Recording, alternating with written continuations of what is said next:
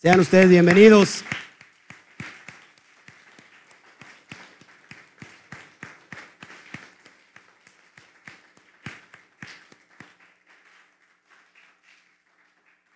Estamos muy contentos hoy en casa. Si nos pueden checar, por favor, el audio, que todo esté saliendo bien como, como debe de ser, para que nos metamos de lleno a esta última parashot, última parashá de lo que tiene que ver el libro, el Sefer de Shemot, de Éxodo. Y entonces, eh, para entrar a, ya a las parashot de Vallicrá, de Levítico, que son impresionantes, pero antes de iniciar, yo quiero que nos chequemos Chequemos el audio, por favor. ¿Todo está bien? Sí, estamos escuchando excelentemente bien. Gracias a todos los que están ya este, conectando. Gracias a todos. Shabbat Shalom. Les saludamos. Les saluda el pastor Oscar Jiménez Glés de esta comunidad Kami Quejilá Mundial. Eh, les abrimos nuestro corazón, les abrimos nuestra casa, les abrimos nuestros brazos y entonces les recibimos con un fuerte Shabbat Shalom. No, pero que se escuche bien fuerte a la, cuenta de tres. Uno, dos, tres. Shabbat Shalom. Me encuentro muy feliz, muy contento porque aparte que hace mucho calor, ¿cuántos están sintiendo el calor? Ahorita va a sentir más calor por el fuego del Ruach Kodesh. Esta allá habla de la presencia divina, de lo que se ha conocido como la Shejinah ¿Cuántos han escuchado la palabra Shejina? Algunos dicen Shekinah, pero en realidad es Shejina, eh, que habla de la presencia divina y, creo que esto nos viene muy, muy ad hoc por todo lo que estamos viviendo. Ayer vimos una parashot, una parashot bien, perdón, no vimos parashot ayer.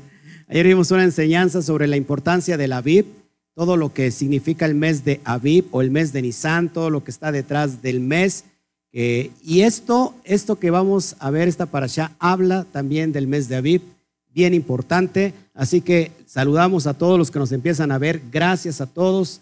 Gracias Andrés Casallas desde eh, Colombia. Sea bienvenido en todas las naciones. Saludos Donny Elvis desde eh, el estado de Morelos. Isaac Argueta también desde Guatemala. Patricia Páez también desde Colombia. Bueno, faltan todos los internacionales. Gracias al Eterno, porque el Eterno es bueno. ¿Cuántos creen que el Eterno es bueno y para siempre es su misericordia? Por eso nos gozamos hoy. No sé a cuántos grados estamos aquí. 33 grados con sensación térmica de cuánto? Yo parezco un pollo que se está rostizando. ¿eh? Literalmente, sí, un pollo rostizado, pero bueno, Estamos muy felices, muy contentos por todo lo que acontece. Eh, en realidad estamos avanzando demasiado en estas parashot, en esta enseñanza, cada vez el, conocimiento es mayor. Gracias, gracias, porque el Eterno es bueno y para siempre es su misericordia. Vamos a, trabajar en esta parashá. La parashá se llama Pecudé, Pecudé, y es desde Shemot capítulo 38 del verso 21 en adelante. Una vez más, esta para allá inicia desde el capítulo 38, 38 del verso 21 en adelante. Dice que en Colombia hace frío. Fíjense. Colombia hace frío y aquí hace calor. Ahorita los que se nos... New Jersey, ¿cómo está New Jersey por allá? ¿Qué tal está el clima New Jersey?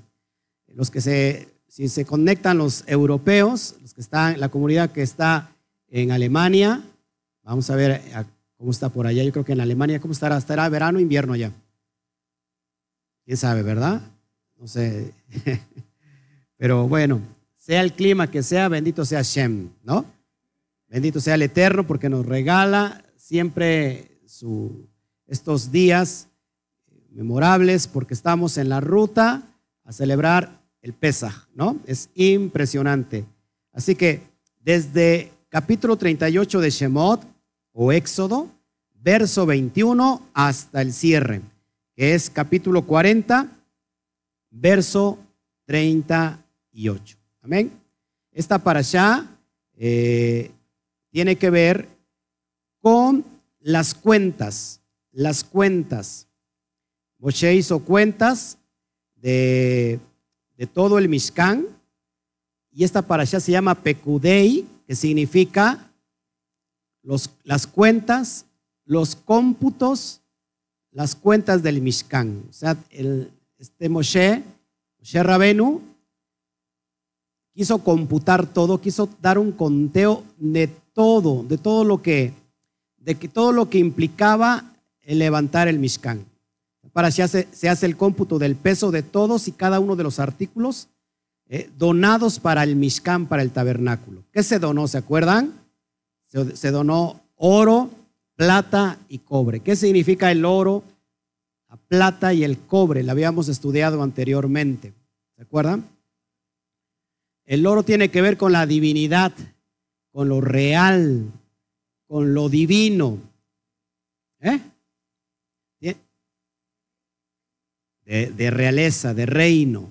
la plata tiene que ver, ¿se acuerdan?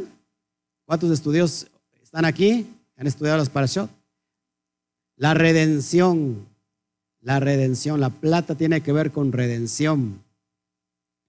Y el cobre cuando una persona dice, ha sacado el cobre, ya sacó el cobre, ¿qué significa el cobre? Juicio, exactamente. Entonces tenemos tres componentes proféticos poderosos. Eh, oro, que significa realeza, lo divino. Plata, la redención, el pago de redención. Y el cobre significa el juicio. ¿Se acuerdan otra característica del metal del cobre? ¿Para qué sirve el cobre? Es un qué? Antibacteriano, ¿no? Es un, es un eh, metal antibacterial, es importante. Entonces, todas estas, estas donaciones que recibió Moshe, ¿se acuerdan que en la parasha pasada llegó el momento que qué? Que ya era suficiente, que dice Moshe que ya les dijo suficiente, ya está acá, y dice que todavía qué? Sobraba. Y además se enumeran todos los, utensilios para toda la labor necesaria para la construcción del Mishkan. Entonces, esto es ordenado, es contado por Moshe, y él dijo, tráigame todo el oro, la plata, el cobre. Y esta parasha en especial describe todos los componentes, componentes perdón, e implementos del Mishkan. ¿Qué es el Mishkan? La tienda de reunión, lo que se ha conocido como el tabernáculo y, se, hace, describe todas las vestiduras sacerdotales, las vestiduras, perdón, de los Kuanín, toda una descripción detallada. ¿Sale? Eh, y ahorita vamos a ir a hacer un repaso. Si tú estás interesado en, todas estas cuestiones de lo que, de lo que es esta parasha, ya las vimos desde, ¿se acuerdan? Desde la parasha de Terumá en adelante, tenemos todo lo que tiene que ver con el Mishkan. Todo lo que tiene que ver con el Mishkan. Otra característica de esta parasha muy importante, esta parasha cierra con la conexión de Vallicra. Una vez más, esta parasha cierra y es una conexión directa a Vallicra, el libro de Vallicra. ¿Qué es Vallicra? Levíticos. Acuérdense, todos los libros nos hablan de alguna de algún asunto profético.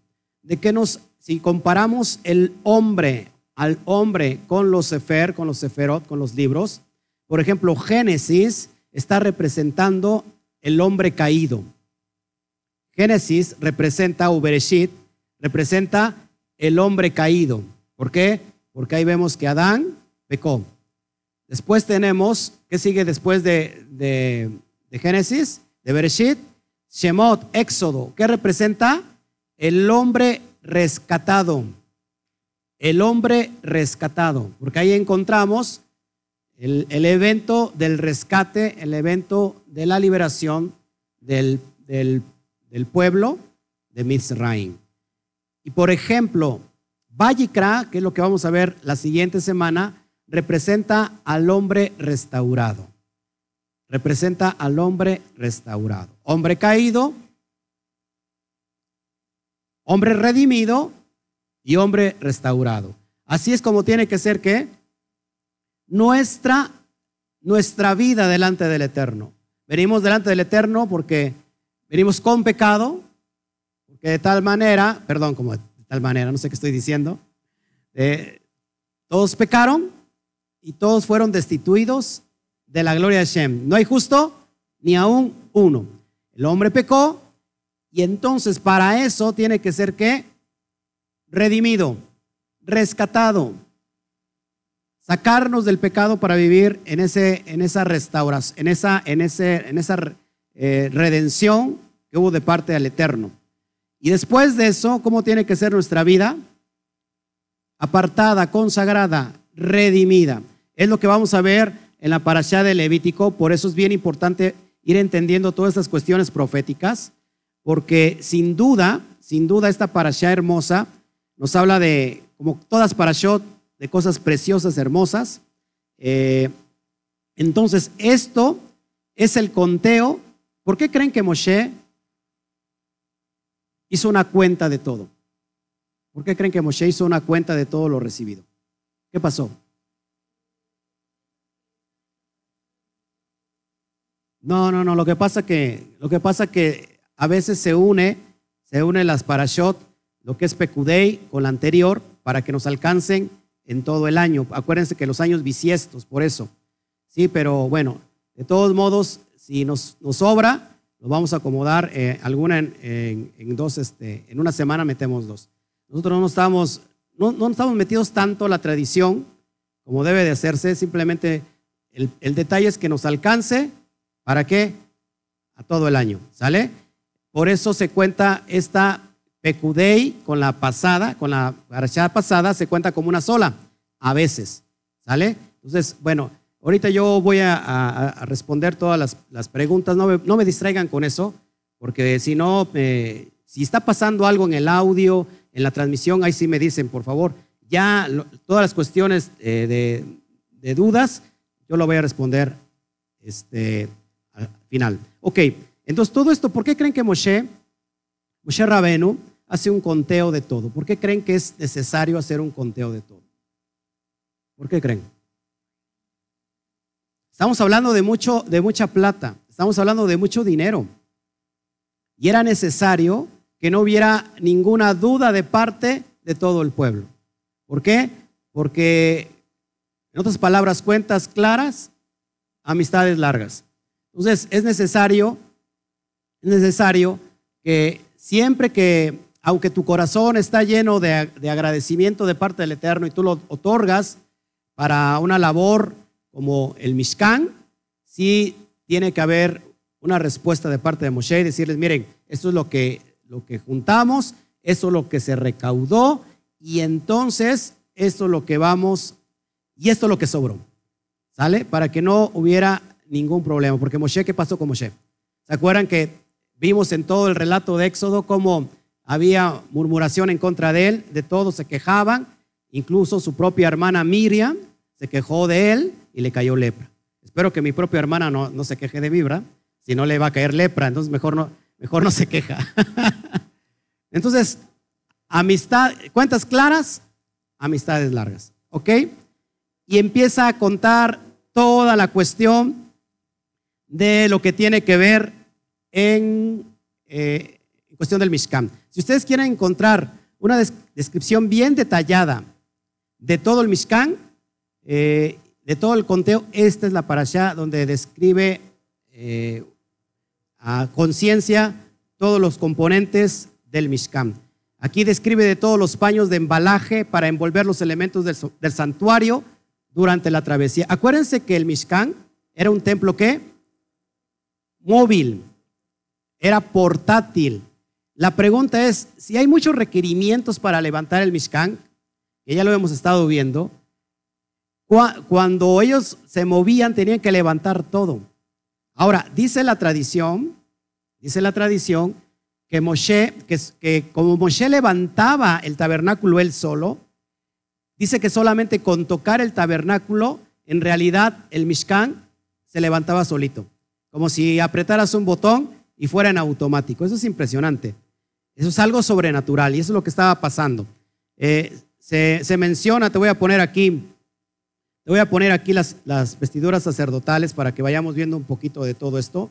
Esto, repito, ya lo vimos, pero es necesario que, que tú lo vayas entendiendo para que vayamos viendo por qué esta parasha describe todo esto. Esta parasha describe la ubicación de las piedras de onix, donde tendría que ir, en los, en los, hombres, en los hombros del, del Cohen, la, confección del, del, del Hoshem, que es el pectoral del juicio, también ya lo vimos, el Meil, que es la sotana que cubre, eh, ¿cómo se llama? Que cubre las vestiduras, el cuerpo de, del Cohen, el Ketonet, las túnicas, el Misnefet y el Mikbat, los turbantes de lino, todo lo que tú estás viendo ahí en la pantalla. Es lo que, lo que menciona esta parasha. Todos estamos bien, este, esposa mía, estamos bien en el audio porque veo cara de, así de, ¿se escucha bien? Es que cuando veo las caras así de ustedes, es que digo algo está sucediendo y me ponen nervioso. Ah, te falla pero todo está bien. Perfecto, no me espanten con su, con su carita. ¿eh? Entonces, todo lo que usted ve ahí, eh, todas las vestiduras, eh, vestiduras sacerdotales, es lo que trata esta parasha, las vestiduras sagradas, Big, Day, Kodesh. Esto ya lo dimos en, en otras parashot pasadas.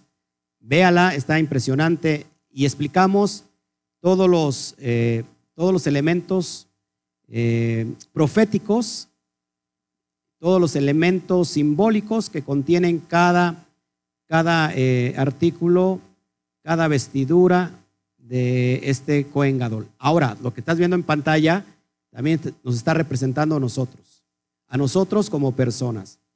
Eh, acuérdense que solamente el que podía entrar a la presencia, al, lugar Kadosh Kadoshin, al lugar santo, ¿quién podía entrar solamente? El Cohen Gadol, el sumo sacerdote, pero, ¿qué dice Hebreos? Ese velo que cubría el lugar santo del lugar santísimo fue rasgado. ¿Cuándo? Cuando el, el Cohen Gadol del orden de Melech Sadik, este es Yeshua HaMashiach, en esa, en esa taf, en esa marca se rasgó de arriba para abajo y que ahora nosotros todos como Juanín podemos entrar confiadamente al trono de su gracia para recibir el oportuno socorro. Entonces, si nosotros somos Juanín hoy en este tiempo, ¿dónde está el, el Mishkan? Aunque ya no hay Beit Hamidash, que es el templo, ¿dónde está el Mishkan ahora? Está en nosotros, en nuestro corazón. Entonces, si tú quieres estar delante de la presencia del Eterno sin ningún estorbo, sin ninguna apariencia, estos, estos elementos proféticos, estos elementos simbólicos de las vestiduras de los Juanín, las tenemos que tener nosotros, cada uno de nosotros. Ya los explicamos, ¿se acuerdan? Lo que representan las campanillas y las granadas, lo que, representa el manto, la túnica de cuadros, eh, todo, todo, todo eso que tú ves ahí eh, es bien importante, inclusive los calzoncillos, ¿sí? Ya había explicado esto que los, de los, hay alguna sección judía de los judíos que se meten hacer eh, tevilá completamente desnudos. Eso lo, acostumbran mucho, sobre todo antes de los Shabbat. Hay una mikvah que tienen en las Kejilot o en, el lugar donde se reúnen. Antes de levantar, dicen ellos, antes de levantar eh, la sinagoga o la Kejilá, primero de eso, que eso levantan la mikvah. ¿Qué es la mikvah? Un estanque de aguas corrientes.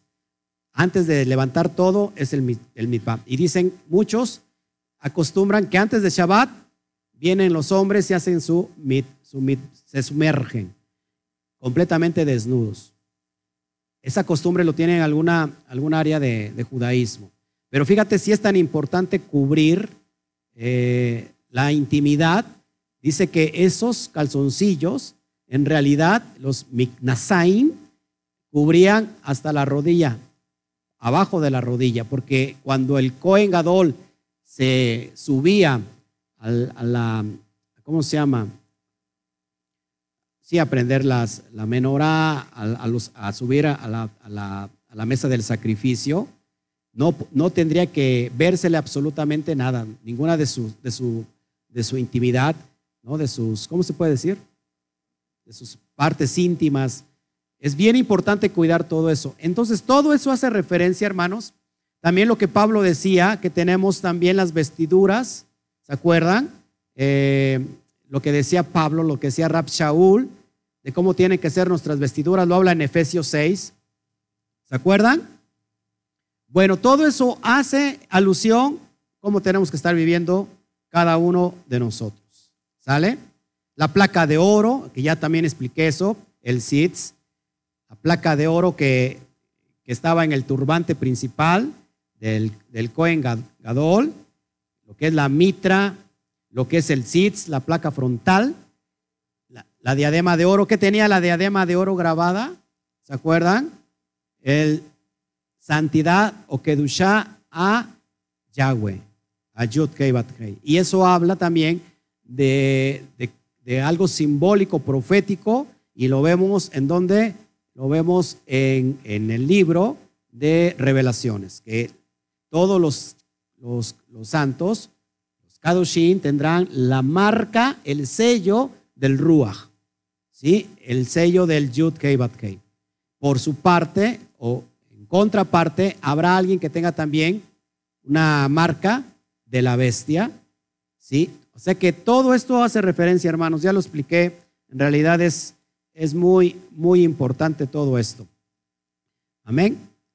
Esto, hermanos, sin duda, sin duda, este, nos hace llevar a una gran reflexión, porque eh, será mucho lo que el Eterno pide. ¿Por qué creen que el Eterno sea muy cuidadoso de tener tantos elementos para poder tener una comunión directa con Él? ¿Por qué creen que Él sea así? De que ponga muchos elementos en juego para que Él pueda eh, posar su presencia en cada, en cada, sobre todo en los Juanín. ¿Por qué creen los, elementos? Porque así tiene que ser ordenada nuestra vida. Muchas veces venimos delante del Eterno y, y, estamos en un completo desorden. Y cada vez que nos acercamos más a la Torah, cada vez que nos acercamos más al conocimiento, estamos entendiendo, hermanos amados míos, que necesitamos un orden que ha sido establecido, no desde este tiempo, no desde el tiempo del Mishkan. Acuérdense que ese orden viene de los cielos. La, Torah es un reflejo de los Shamaim. ¿sí? La Torah es un reflejo de lo que está arriba. Recuerden que lo único que hace reflejar al cielo es el agua. Lo único que hace reflejar al cielo es el agua. Tú, ves un lago y ¿qué refleja? El cielo. O sea que la Torah, la Torah es el reflejo de allá arriba de los cielos. Queremos estar bien con el Eterno, queremos saber cuál es su voluntad, queremos saber cuál, cuáles son sus propósitos. El único reflejo en la tierra del cielo es la bendita Torah. ¿Sale? Por eso es bien importante estudiarla de acuerdo a su perspectiva, de acuerdo a lo que el Eterno eh, nos quiere enseñar. Porque hay muchas malas interpretaciones y cada quien ha sacado su interpretación, su reinterpretación, y entonces, lejos de avanzar, nos vemos cada día más y más turbados, más, más, este, más derrumbados, terminamos eh, confundidos, y el Eterno nos quiere llevar a otra dimensión. ¿Ok? Esto es lo que, lo, que de alguna manera eh, habla sobre esa, sobre esta parasha hermosa, preciosa. Y habla también sobre los elementos. Ahí vamos a encontrar los elementos, hermanos, de lo que es el Mishkan. Todos los elementos lo, lo habla ahí. ¿Cuándo, ¿Cuándo, creen que se, se levanta el Mishkan por primera vez? Lo vemos en la parasha y dice que, si quieres, este, bueno, ahorita lo vamos a ver habla de todas estas cuestiones. Antes de llevarte allá, Moshe inspecciona y aprueba el tabernáculo y entonces empieza a levantar el Mishkan, el encendido de la menorá, la quema del incienso. ¿Se acuerdan qué significa eh, hola? Ya lo, lo, había yo comentado. Hola, holocausto, para que me entiendan. ¿Qué significa holocausto?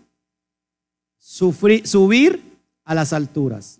se quemaba la grosura del animal completamente y ese aroma subía a las alturas en olor fragante. Eso lo vamos a ver en la parashat que viene eh, después de esta que es Vallicra y llamó y vamos a ver todos los elementos, todas las ofrendas que hay, las ofrendas de paz, las ofrendas eh, obligatorias, el holocausto es impresionante. Hola, apúntalo, significa eh, ofrenda grata.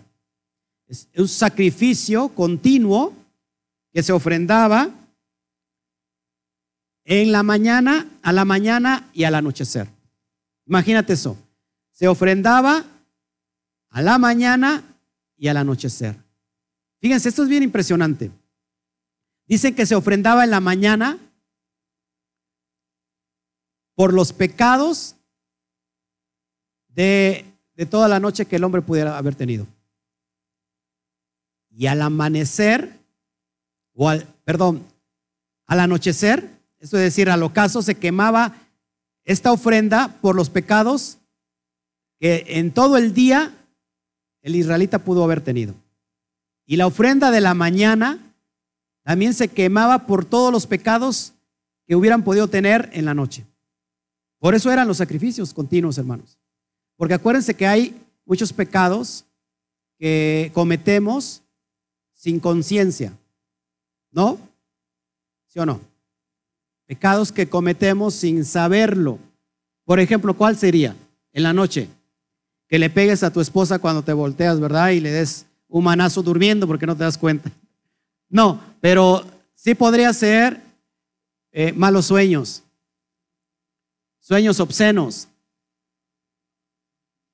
tocarse las partes íntimas.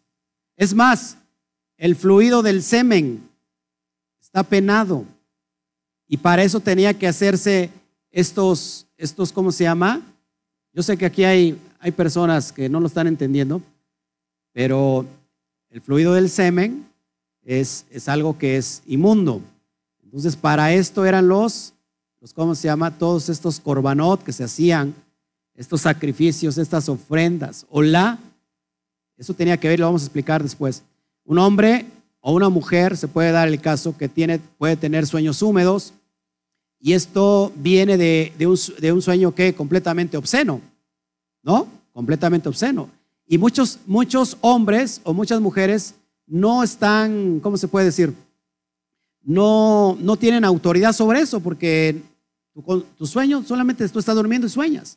Pero, hermano, si te pasa seguido eso, significa que algo está pasando ahí mal significa que fíjate, que tiene mucho que ver con lo que, con lo que miras en todo el día. ¿Qué es lo que estás viendo? ¿Qué es lo que estás oyendo? Y eso sin duda va a marcar en un sueño como esto que te estoy explicando.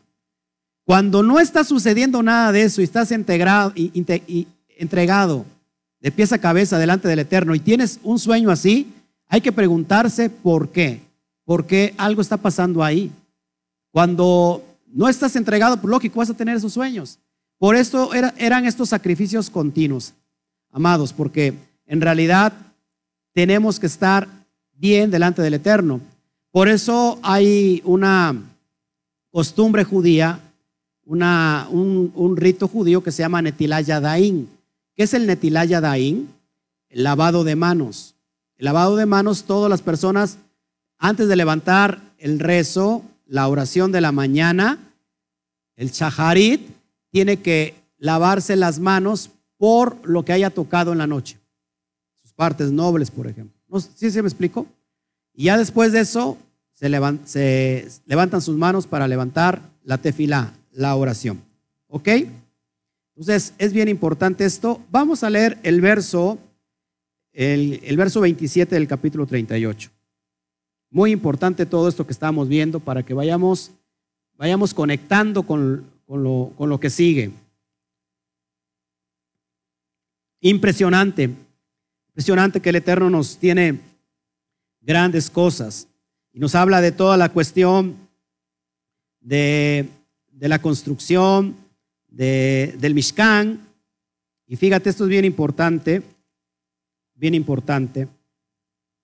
Dice, verso 27, hubo además 100 talentos de plata para fundir las basas del santuario y las basas del velo, con 100 basas, 100 talentos a talentos por basa. Es decir, 100, con 100 quicar de plata se hicieron 100 bases para el, para el santuario, ¿sale? 100 es el número de bases que sostenía la estructura del, del, Mishkan. Y también es el número de bendiciones que se deben de pronunciar diariamente. perdón.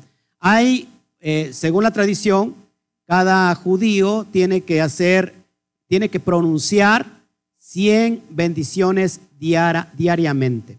Así como las 100 bases servían de fundamento para toda la construcción, las 100 bendiciones diarias son el fundamento y la base de la vida de un israelita. Base en hebreo es Edén, la voz etimológicamente relacionada con Adón. ¿Qué significa Adón? ¿Se acuerdan? Amo, dueño. También es la expresión en el Brit Kadashah para referirse a maestro, a rabí. Cuando uno expresaba una bendición, cuando uno expresa una bendición y declara que el Supremo es el Amón, el, perdón, el amo, el Adón del universo, y se establece al mismo tiempo las bases, el Edén, para el santuario espiritual personal. Por eso es muy importante, hermanos, saber qué es lo que, lo que estamos hablando. ¿Qué, ¿Qué expresas todos los días? ¿Qué es lo que hablas todos los días? Será importante hablar, será importante saber qué estamos manifestando con el habla. Pues sí, porque acuérdense que el habla se vuelve una semilla, una semilla que va a producir vida o que va a producir muerte. No sé si me explico, porque en nuestra lengua está el poder de la vida y de la muerte. Por eso es bien importante que las bendiciones tienen que estar siempre en tu boca. ¿Sí? ¿Estamos de acuerdo? Porque si nosotros hacemos una recapitulación, un conteo las palabras que hablamos en un día al término de la noche, y, francamente es, creo que salen más quejas, salen más palabras que en lugar de bendiciones, que en lugar de de buenas palabras. Acuérdate que una buena acción está condicionada por una, una, buena, una buena expresión. No sé si me explico. Una buena acción está, está condicionada por lo que tú hablas.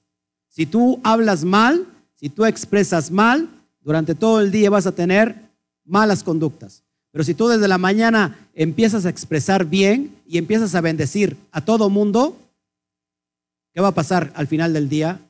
eso te va a regresar y te va a llenar. Por eso es bien importante que con estas 10, con estas 100 bases, pudieron sostener el Mishkan. Así también como nuestro Mishkan tiene que ser establecido, tiene que ser, eh, ¿cómo se llama?, conformado por medio de, lo que estamos hablando, nuestro Mishkan espiritual. Amén. Ok, este, seguimos entonces para que vayamos entendiendo al último ya tengo un rato con ustedes, un tiempo para poder explicarles, saludarles, para que no se me vaya el hilo. También vemos que en el, vamos a leer el, versículo 1 del capítulo 40. Realidad es muy corta esta para allá, muy corta, pero es una extensión, es una conexión para la allá que viene, para las cuestiones de qué? De los corbanot. ¿Qué significa corbanot? las ofrendas, las, los sacrificios, las diferentes especies de, de sacrificios. Ya lo tienes, verso 1 del capítulo 40. Luego, el Eterno habla a Moshe diciendo, en el primer día del mes primero, harás levantar el Mishkan, el tabernáculo de reunión. Una vez más lo repito, en el primer día del mes primero, ¿Cuál es el mes primero? Abib. El mes primero es Abib. En el primer día del mes primero harás levantar el Mishkan, el Mishkan de reunión. Lo digo con mucha, con mucha tristeza. Nosotros tenemos, tendríamos que haber celebrado el miércoles pasado con bombo y platillo. ¿Por qué? porque es el inicio del año nuevo, hebreo. Y a mucha comunidad israelita, lo digo no solamente en esta Keilah, pero mucha comunidad israelita fueron contaditos los que alguien expresó feliz año nuevo. Shana Tobá, por el, por el Rosh Hashanah que estamos viviendo. Casi no hubo nadie que hiciera una alusión a esta fecha tan importante. Yo en el día, en el, en el, en el día yo puse en que un día como, como hoy, o sea, en el primero de Aviv, se había levantado el Mishkan. Por eso está conectado a nuestro espíritu. Aviv está conectado con nosotros, lo que explicaba yo ayer. Tenemos que estar conectados con Aviv porque es el levantar del Mishkan. ¿Qué significa el Mishkan hoy en este tiempo? Tu cuerpo, tu espíritu, tu propia persona. Por eso cuando viene Aviv es tiempo de alegría porque se acerca la redención, se acerca la liberación. Y es por eso que nosotros tenemos que estar conectados con Aviv, porque es el levantar del Mishkan, es el levantar de las personas que están esclavizadas. Es el tiempo de tener un trato directamente con el Eterno, porque a partir de este mes, entonces el Eterno, a rato lo voy a decir, iba, iba a entrar Moshe a la, tienda de reunión y ¿qué pasó? Estaba la Shejina, la presencia divina sobre el Mishkan y Moshe no pudo entrar. Y es hasta la parasha que viene, que se llama Vallicra, ¿qué significa Vallicra? Y llamó. Y entonces el Eterno llamó a Moshe a poder entrar a ese Mishkan. Es impresionante, hermano. Por eso, ¿se acuerdan qué significa Aviv? ¿Se acuerdan qué significa Aviv? Ayer los vimos. ¿Qué significa Rosh Kodesh? Que significa un tiempo de preparación, un tiempo de, ¿cómo se llama? ¿Se acuerdan o no? No, eso significa este, primavera, espigas verdes. Pero Rosh Kodesh, que significa comienzo, comienzo, cabeza de mes, tiene que ver con la renovación. El hidush, el hidush, la renovación de nuestras almas. Por eso hoy nos tenemos que estar renovando. ¿Qué más? Sí, la redención significa este mes, por eso decía yo ayer, es un mes de qué? Mes de milagros. Es un mes de redención. Es un mes de liberación. Es un mes que nos tenemos que alegrar, hermanos. En ese, en ese día, Moshe lo que hizo, que ungió todos los componentes del Mishkan, todos los componentes del santuario.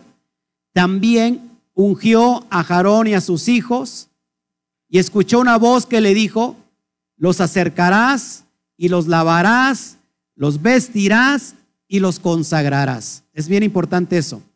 Nosotros tenemos que estar delante de la presencia como lavados, vestidos de Kedusha, de Kedusha, de santidad y consagrados, apartados para el eterno. ¿Qué nos está lavando según el profeta Ezequiel, capítulo 36? ¿Qué nos lava? La Torah. Nos está lavando con las aguas de la Torah. Por eso tenemos que estar listos delante de la presencia. Entonces Moshe no pudo entrar en la tienda de reunión porque la nube, dice la Torah, era sumamente intensa. Te voy a poner ahí una imagen para que la, veas. Era, era, sumamente intensa, dice, dice la, la Torah. Y, la verdad yo me, yo me maravillo viendo estas cuestiones. Te lo pongo ahí para que lo veas. Yo me maravillo. Impresionante. Dice que ya que estaba levantado el Mishkan, Moshe no pudo entrar. ¿Por qué? la nube de la presencia del Eterno estaba sobre el Mishkan de día y de noche. Y había fuego en él por la noche. Esto es impresionante, hermano, porque si nosotros nos dimensionamos a, esos tiempos, imagínate ver el Mishkan con una columna de, columna de fuego en la noche. Imagínate eso, si no es impresionante. No lo, no lo puse. Perdóname, no lo puse como yo, Manex. Sí, sí está, ¿no? Ya está, ok, perdón, es que va atrasado aquí. Entonces imagínate esto, hermano, ver esta dimensión donde veías esa columna que representaba la presencia del Eterno.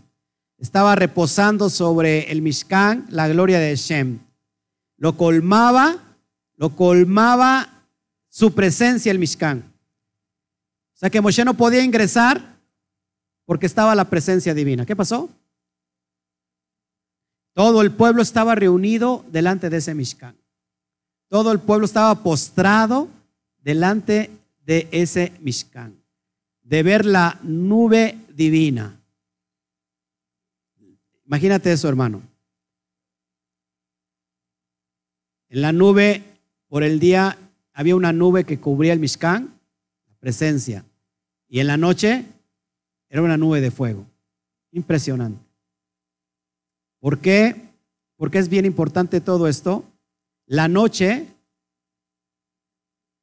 tiene que ver, el día tiene que ver con los momentos de florecimiento. Cuando tú veías, cuando tú veías el Mishkan y la nube ahí posando, yo creo que temblaríamos, lloraríamos, Imagínate el temor y el temblor que se ha de sentir delante de la presencia del Eterno. Porque el día, el día representa florecimiento y la noche representa los momentos de oscuridad. Es decir, que tanto en el día como en la noche el Eterno está con todos nosotros.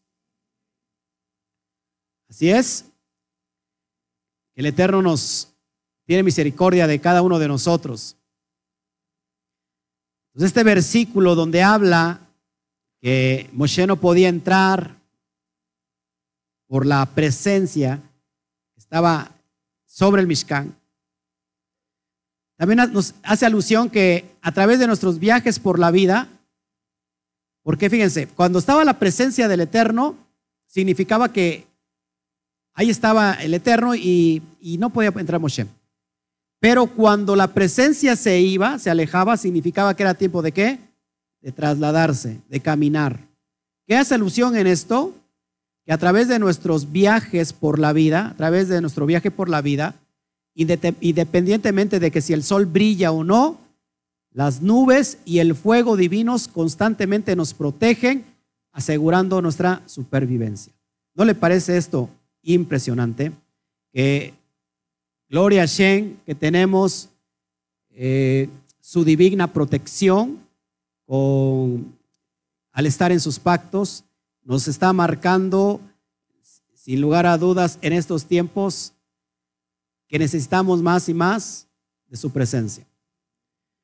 Moshe, en la parasha pasada, en las parashas pasadas, desde Terumá hasta aquí, dijo una frase bien importante.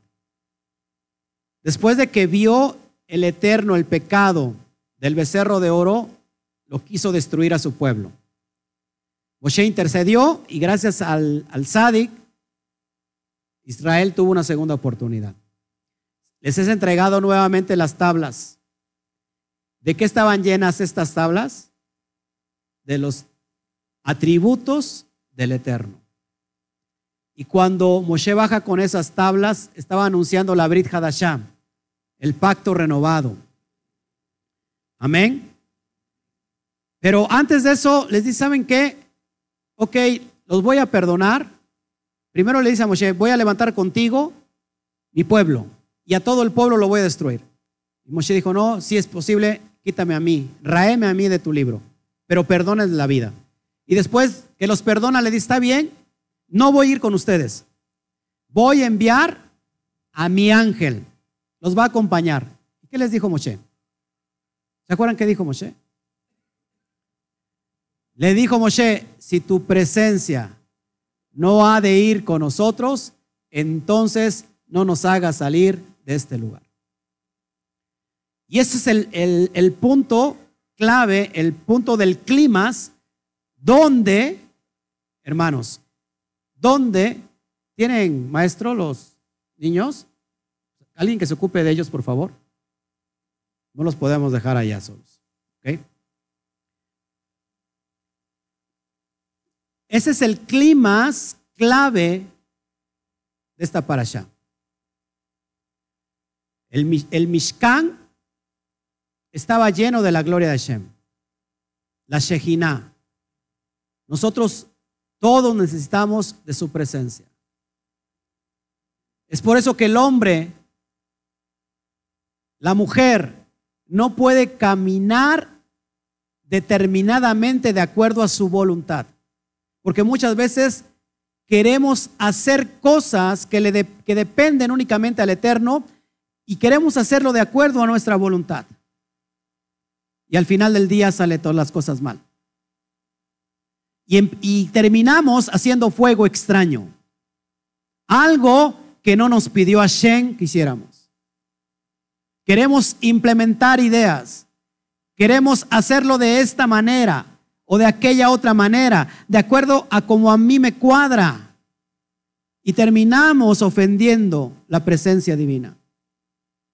He escuchado, sobre todo en los ámbitos cristianos, de donde veníamos, que esta presencia, la nube de la presencia marcaba que tenían que seguir al pueblo. El pueblo tenía que seguir esta, esta nube, que era el Mishkan.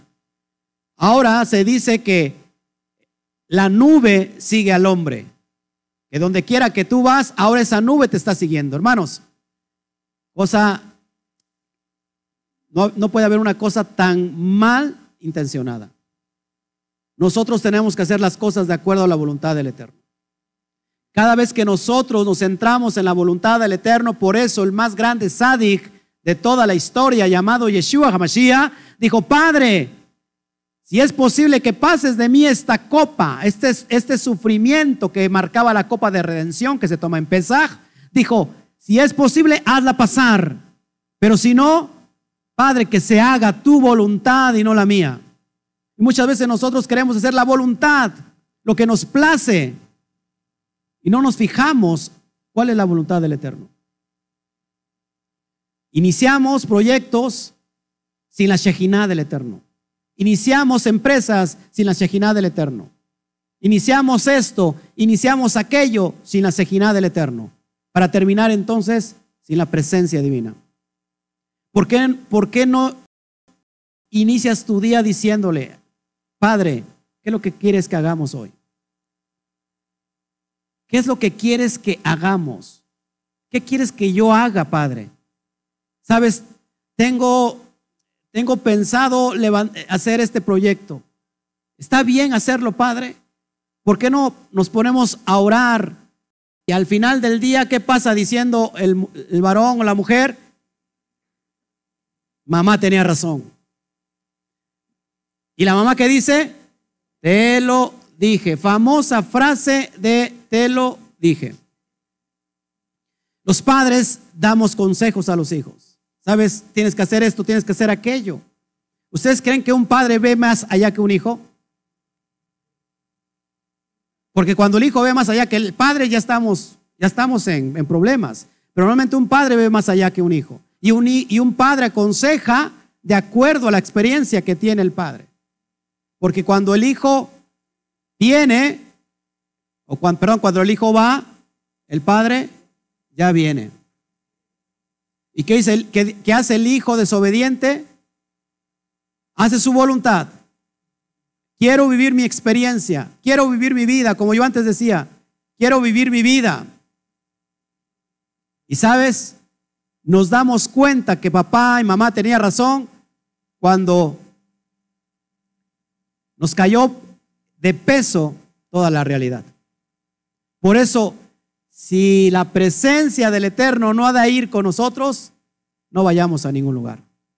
Y este, esta fecha, hermanos, donde inicia el conteo ya para Pesaj, se tiene que, tenemos que, que estar conectados a Él que nuestro espíritu, nuestro cuerpo esté conectado al Todopoderoso. Que somos como templos móviles nosotros, como los Mishkan móviles, templos del espíritu, del Ruach HaKodesh, estemos preparados para lo que se avecina. ¿Qué más que en este mes donde inician, por ejemplo, unas vacaciones en México, no sé si en otros lados, y que estamos viviendo un tiempo tremendo en cuestiones de salud, que hoy podamos conectarnos a la presencia divina, a, ese, a esa Shejinah, a esa nube, para que ahora sí, donde vaya la nube, nosotros vamos, vamos a ir y estar seguros. ¿Qué le parece? Dele un fuerte aplauso al Eterno.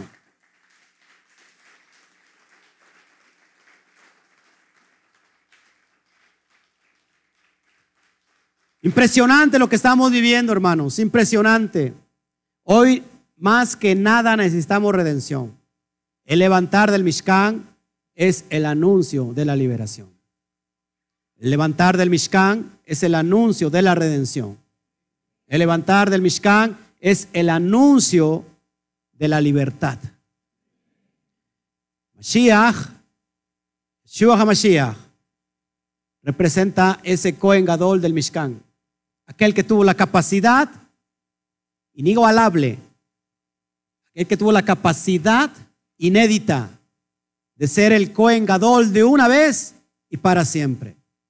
Presentarse delante del Padre, así como se presentaba el Cohen Gadol en su pecho, en el pectoral, las doce piedras preciosas que conectaban a las doce tribus de Israel, así el Cohen Gadol, el Sadi Yeshua HaMashiach, se presentó delante del Padre y nos llevó ahí en la presencia del Padre, para que fuéramos redimidos. Estábamos en pecado, estábamos caídos, estábamos como ese Adán y fuimos, y fuimos redimidos en la presencia del Padre, del Todopoderoso, para poder ahora vivir como en una perfecta justificación, en una perfecta consagración, que es lo que trata para allá que sigue hablar de todos los corbanot, de todas de toda la, las, ¿cómo se llama? Las, los sacrificios que se presentaban en el templo. Y tú dirás, el templo ya no está levantado, pero sabes, hay un templo que clama dentro de ti. Amén. Por eso nos tenemos que conectar. Les adelanto, eh, en estos días estamos a 11 días de celebrar el Pesaj. Ya no sé si dentro de ocho días habrá una reunión grupal. Hoy lo estamos haciendo todavía. Los miércoles hemos suspendido por el momento hasta nuevo aviso. El miércoles voy a hablar del ceder de Pesaj en vivo. Lo voy a transmitir en vivo el, miércoles. Déjenme secar mi, mi sudor. El miércoles 7 de la noche estaremos transmitiendo en vivo todo el ceder de Pesaj. Ya trajimos todos los elementos, toda la, toda la, este, la matzá, eh, todo el vino, ¿qué más trajimos? Todo lo necesario para que ahorita veamos cómo le vamos a hacer, porque no sé si lo, vayamos a celebrar juntos y si no, lo vamos a hacer en familias, lo vamos a, a hacer virtualmente. Vamos a ver cómo le hacemos, si nos conectamos todos y cómo se llama. Y les vamos a dar las instrucciones. Por eso el miércoles es importante que veas cuál, cuál es el ceder. ¿Qué significa ceder? el orden de cómo se establece el pesa. Amén. Bueno, entonces, eh, esto lo tenemos el miércoles. Y hasta el día del Pesach vamos a estar hablando de estas cuestiones de lo que tiene que ver con Pesach. ¿Cómo se escribe Pesach en hebreo? Una Pei, una Samech.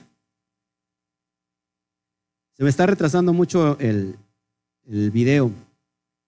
Yo creo que tiene que ver la cuestión del Internet. En Europa no se está este, viendo en HD porque está restringido todo lo que es Europa y en todo el mundo ya. Solamente eh, fuera de Europa se puede ver en HD, pero en Europa no se puede ver en HD. Déjame ver aquí la, la tabla pictográfica para que podamos Amén. Es una Pei, ahí donde me aparece mi.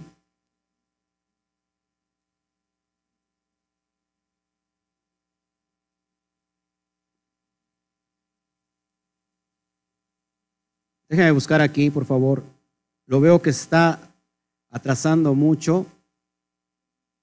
No me voy a mover para que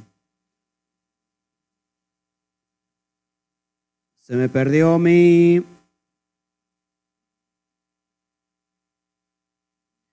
Es una Pei, una Samer y una Het.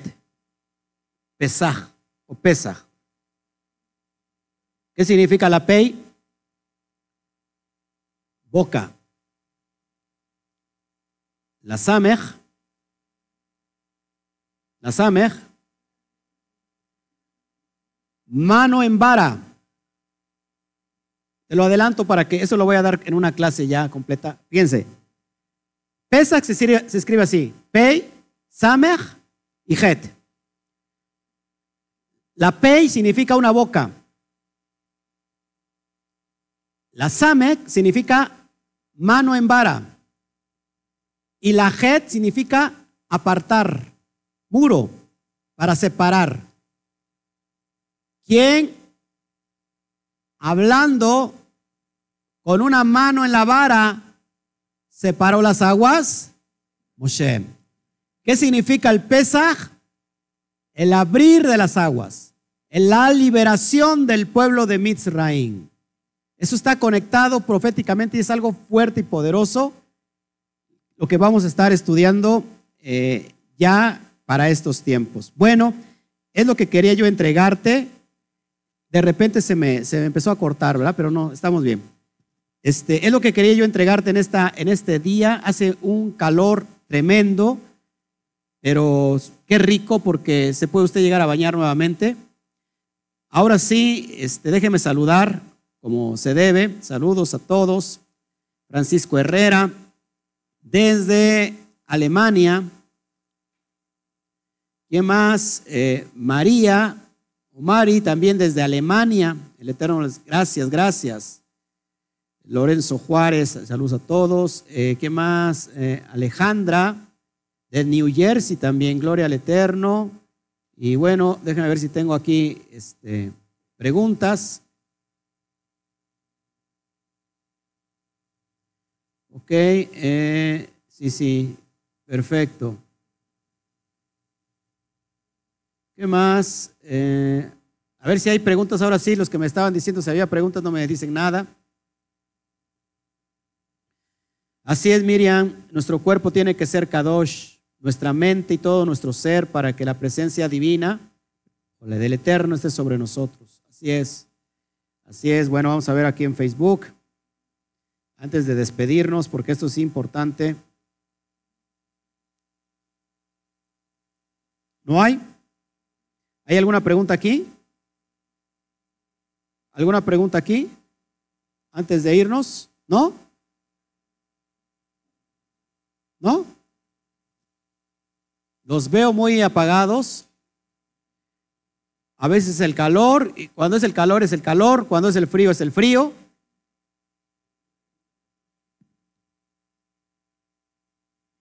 Bueno, pues si no hay otra cosa, gracias Donny, gracias Elvis, gracias por las bendiciones, gracias a todos. Pues estamos ya terminando. Bertita Falafox, Shabbat Shalom, qué bueno que estamos ahí. Ya estamos terminando entonces, para la semana que viene, hermanos, estamos hablando los avances. El miércoles que viene de este nocho, ¿sí? De este miércoles que viene en 8 por la tarde, el día 8 del mes de abril, estaremos celebrando el Pesaj, ¿sí? Si es posible, vamos a estar todos juntos, si es posible. Estamos creyendo en el Eterno, ¿no? Y si no es posible, de todos modos vamos a estar juntos. A manera virtual. ¿Sí? Pero no quiero que nadie se quede sin celebrar esto porque recuerda que es una liberación que tiene que ver simbólicamente con todo el año que viene. ¿Necesitamos ser liberados, sí o no? ¿Necesitamos ser liberados de esta situación, sí o no? ¿Las naciones necesitan la liberación de esta situación, sí o no? Claro que sí. Entonces, por eso es bien importante que, lo que estemos celebrando lo hagamos con suma conciencia para saber lo que estamos haciendo. Por otro lado, quiero felicitar a Alejandra, quiero felicitar a su esposito, ahora sí, su esposo, Gloria Shen, Armando, porque fueron obedientes y pasaron a las nupcias ahorita por las cuestiones, eh, por lo civil, pero vamos a hacer una tremenda fiesta israelita, ¿verdad? Para darles la verajá, las verajot que deben de ser, y nos vamos a alegrar con todo.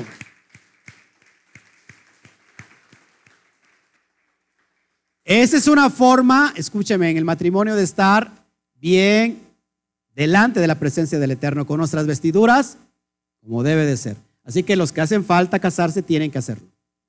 Tienen que hacerlo porque es, estamos que estar ordenados divinamente. Hay hermanos que tienen 45 años casados y dicen que están, están probando para ver si se casan o no. Ya tienen 3, 4, 5 hijos, ¿qué más van a probar? Ya, es, hay que casarse. Amén. Bueno, pues es todo lo que quería yo entregarles. Gracias, qué bueno. Estamos muy felices, estamos muy contentos. Pues no nos queremos despedir. Son las seis y cuarto de la tarde. Llevamos una hora eh, y diez minutos aproximadamente. No nos queremos ir, pero gloria al Eterno que hoy nos dio permiso poder estar con todos ustedes en vivo y a todo color. Para la siguiente semana, repito, eh, de aquí a ocho días estaremos ya tratando la parashá, las primeras parashá del libro de Vallicrá de Levítico y nos vamos a enamorar con toda la, implicación profética, simbólica, espiritual eh, de las Corbanot. Será tan importante las Corbanot que se, escribió un libro entero solamente de los cinco libros de la cuestión de las Corbanot. Yo creo que es importante. Bueno, pues sin más por el momento, saludamos a todos los que nos, que nos vieron en esta hermosa, en este hermoso día, ya casi por culminar el Shabbat en Alemania, en Europa pues ya terminó el Shabbat, a los de Alemania pues ya es Shavuatov, todavía, todavía estamos eh, por la tarde aquí, en todo México y en otras naciones también ya tiene que ser Shavuatov, es decir, buen inicio de semana, pero de todos modos nosotros cerramos con esto. ¿Qué cerramos diciendo? A la cuenta de tres. Uno, dos, tres. Shavuatov. Un fuerte y grandioso aplauso a todas las naciones. Que el Eterno me los bendiga. Shalom, shalom.